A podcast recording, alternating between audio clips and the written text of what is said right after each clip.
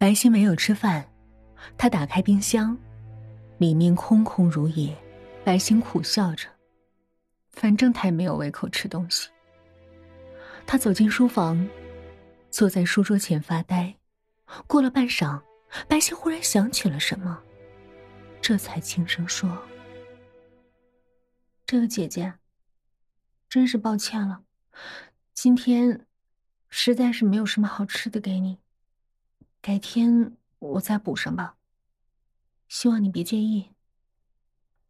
他说完，继续双眼无神的望着窗外，冷不防背后传来一个冰冷的声音：“没关系的。”白心只觉得背上细小的汗毛都一根根的竖了起来。他慢慢转过身，一张披散着长发的脸从屋顶上垂了下来。那是一张女人的脸，纷乱的长发遮住了她所有的轮廓，只能依稀感觉到这是一张伤心的女人的脸。白昕依稀记得，她刚住进来的时候，也是在这间屋子里，半睡半醒之间，她也看到过这么一张脸。当时心情低落，神情困倦，他不确定是真的看到了，还是南柯一梦。而此时此刻，虽然他的心情依旧低落到了极点，可头脑却是无比的清晰。他揉了揉眼睛，清晰的看到这长发纷飞、看不清面容的轮廓。那张脸面对着白昕，纷乱飞舞的长发仿佛飘到了她美丽而憔悴的脸上。也许是这些日子太多诡异的经历，让白昕的神经变得没那么敏感。也许有一种莫名的原因，让此刻的白昕勇气倍增。她居然并不十分害怕面前的这张脸，反而她壮起胆子问：“你，你就是原来……”住在这里的姐姐吗？那张脸没有回答，他悠悠的叹了一口气，缓缓的说：“谢谢你，谢谢你照顾我。”说着，他抬起一只手去抚摸白心的脸颊，白心一动不敢动，他闭上眼睛，牙齿微颤，半晌。四周一片安静。白昕微微睁开眼，他看到一只晶莹透明的手掌在自己的面颊上缓缓抚摸，宛若清风拂面。可是白昕却感觉不到这只手有任何的质感，似乎那只是一阵清风。一抹微凉，眼前的那张脸逐渐变得暗淡了。一个声音悠悠的传了过来：“我要走了，我要走了，我要走。”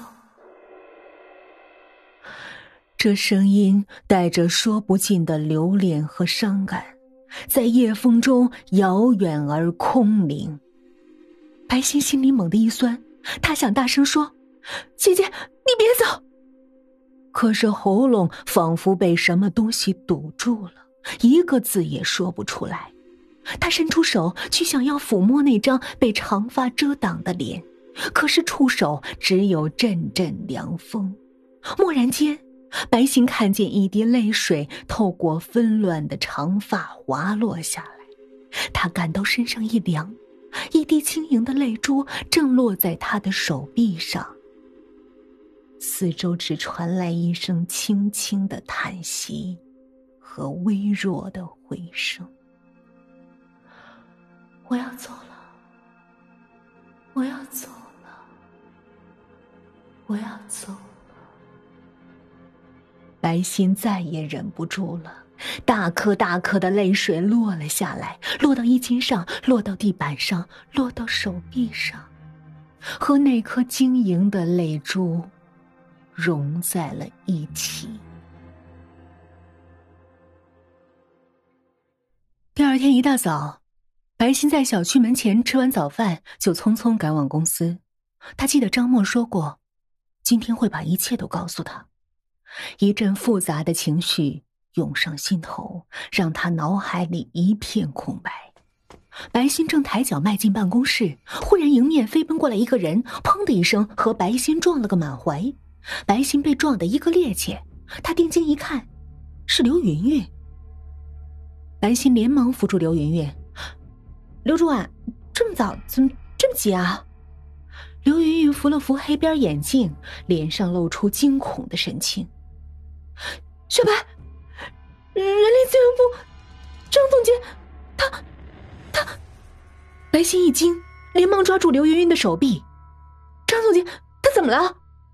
刘云云双手捂住脸颊，痛苦的说：“他昨天夜里在办公室上吊自杀了。”白昕如遭雷击，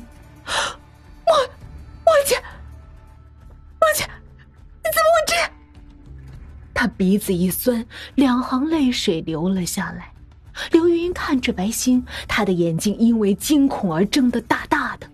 他小心翼翼的、颤巍巍的问白心：“小白，你，你刚才说什么？”白心一边哭一边冲他嚷着。你说，你说梦姐昨晚上吊死，是真的吗？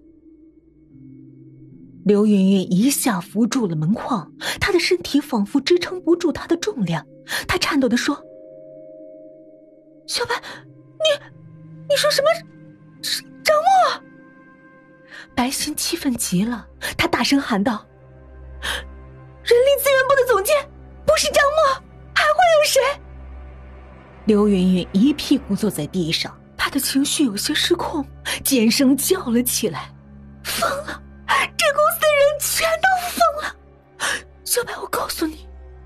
张默在你来公司之前一个月就出意外死了。现在人力资源部的总监叫张雨婷，张雨婷，你知道吗？”这时，同事们陆陆续续的来到办公室，大家看到瘫坐在门口的刘云云和痛哭流涕的白昕，不由惊诧万分，纷纷围上来问长问短。很快，白昕弄明白了一件事儿：张默确实是公司上一任的人力资源总监，据说。他的死牵扯到公司的一些丑闻，所以不知道的人不会说，知道的人不敢说，大家各行其事，假装从来没有张默这个人一样。白昕飞快的冲向了电梯，当他来到十三楼的时候，发现这里早已拉起了警戒线，两名警察走过来示意他离开。白昕一边微微后退，一边努力的向人力资源部办公室里张望着。一副担架被抬了出来，一个人形的凸起上盖着一块冷冰冰的白布。白昕哇的一声吐了出来，把昨晚到今天早上吃的仅有的一点食物全都吐在了两位警察叔叔的身上。警察叔叔们皱着眉，又不好对这样一个美丽的姑娘发火，只好用力的挥挥手，让她赶紧离开。白昕扔下一包纸巾，她快步冲向电梯，直接按下了一楼的按钮。大街上，白昕漫无目的的走着，从早到晚，直到华灯初上。他宛如一具被抽空了灵魂的肉体，直到两腿发麻也不知道休息。一道闪电划破夜空，伴着轰隆隆的雷声，豆大的雨点落了下来。白昕抹了一把脸上的雨水，他喃喃地说：“我姐，我姐为什么会死？她那样年轻美丽，神采飞扬。”猛然间，她抬起头，一个声音在心中呼喊：“墨姐，你要是真的在天有灵，你该告诉我所有的真相。如果你真的想害我，那么你已经不在了，我们从此陌路。可你要是有不得已的苦衷，即使你千错万错，我都当你是好姐妹。想到这儿，白歆的思绪重新回到了脑海。他伸手拦了一辆出租车，让司机开往了锦绣绿洲。客厅里，白歆静静的坐在沙发上，窗外依旧风急雨骤，阳台上的窗户完全敞开着。既然身边的事情全都诡异离奇，哪还在乎狂风暴雨？大风起兮。吹动窗帘飞扬，长长飞舞的影子映在了客厅的墙壁上。一道闪电伴随着滚滚雷声从窗台上滑落，长风吹过，仿佛一只强壮有力的手臂，突然把墙纸撕开了一道长长的口子。白歆缓缓的站了起来，他看见被撕开的墙纸下面。露出几幅照片，白歆走了过去。他的眼里露出温润的光芒。他伸手轻轻抚过那几幅照片，一如他昨晚想要去抚摸那张长发飞扬的脸庞。第一幅照片上的女郎骑在马上，她的背后是一望无际的草原。映着落日夕阳，女郎英姿飒爽，一头柔顺的长发瀑布般垂在肩上。第二幅照片上，女郎的装束已经完全变了，她身穿汉服，手挥琴弦，似有长风吹动。她衣袂飘飞，宛若凌波仙子。白歆仿佛听见琴声悠扬，从他指尖流淌。第三幅照片，是一片蔚蓝悠远的大海，一袭白衣的姑娘站在海滩上，她张开双臂，露出醉人的笑容。白歆觉得，她的笑容里，藏着海。一身白衣，一梦黄粱。白歆轻轻的念着：“莫姐，莫姐，莫姐。”古时候江湖豪杰常说：“今生不得重聚首，来世还当笑桃源。”你我虽然今生聚短，但必定前世缘深。一瞬间，他隐约明白了许多东西。虽然心中还有不少疑惑，但他深深的感到，张默一直在默默的警醒他，呵护他。白歆走上阳台，关上窗户，客厅里安静了下来。白歆冲了凉，换上睡衣，钻进被子里。一股熟悉的温暖传遍了全身，像一双温暖的手臂环抱着他。又像一个柔软的胸膛，让他轻轻依偎。白歆一阵温暖，又一阵心酸。走了一整天，这时疲倦终于袭上心头，他昏昏沉沉的睡了过去。白歆睡得正香，忽然一阵急促的马蹄声响了起来。耳边掠过呼呼风声，白歆睁开眼睛，只见眼前是一望无际的草原，天边一轮夕阳挂在草海和蓝天相接的地方，马背上张默竖起了长发，身后背着猎枪，而自己坐在他身后，张默正急切的对自己说着什么，忽然前面草地上出现了一个巨大的深坑。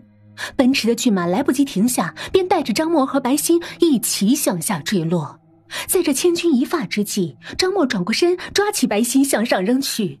白歆只觉得身体轻飘飘的落到了草地上，再看张默，却加速坠向那无边的深渊。白歆大急，他拼命朝张默挥舞着双手，想要抓住他。蓦然间，他手上一疼，白歆哎呦一声，把手举到眼前，只见手背已经肿了起来。他四下环顾，床头柜上的手机被他砸飞在地板上。白心擦擦头上的汗水。虽说是一场梦，可是那张照片上的草原和夕阳，奔驰的骏马和英姿飒爽的张默，却深深印在了脑海中。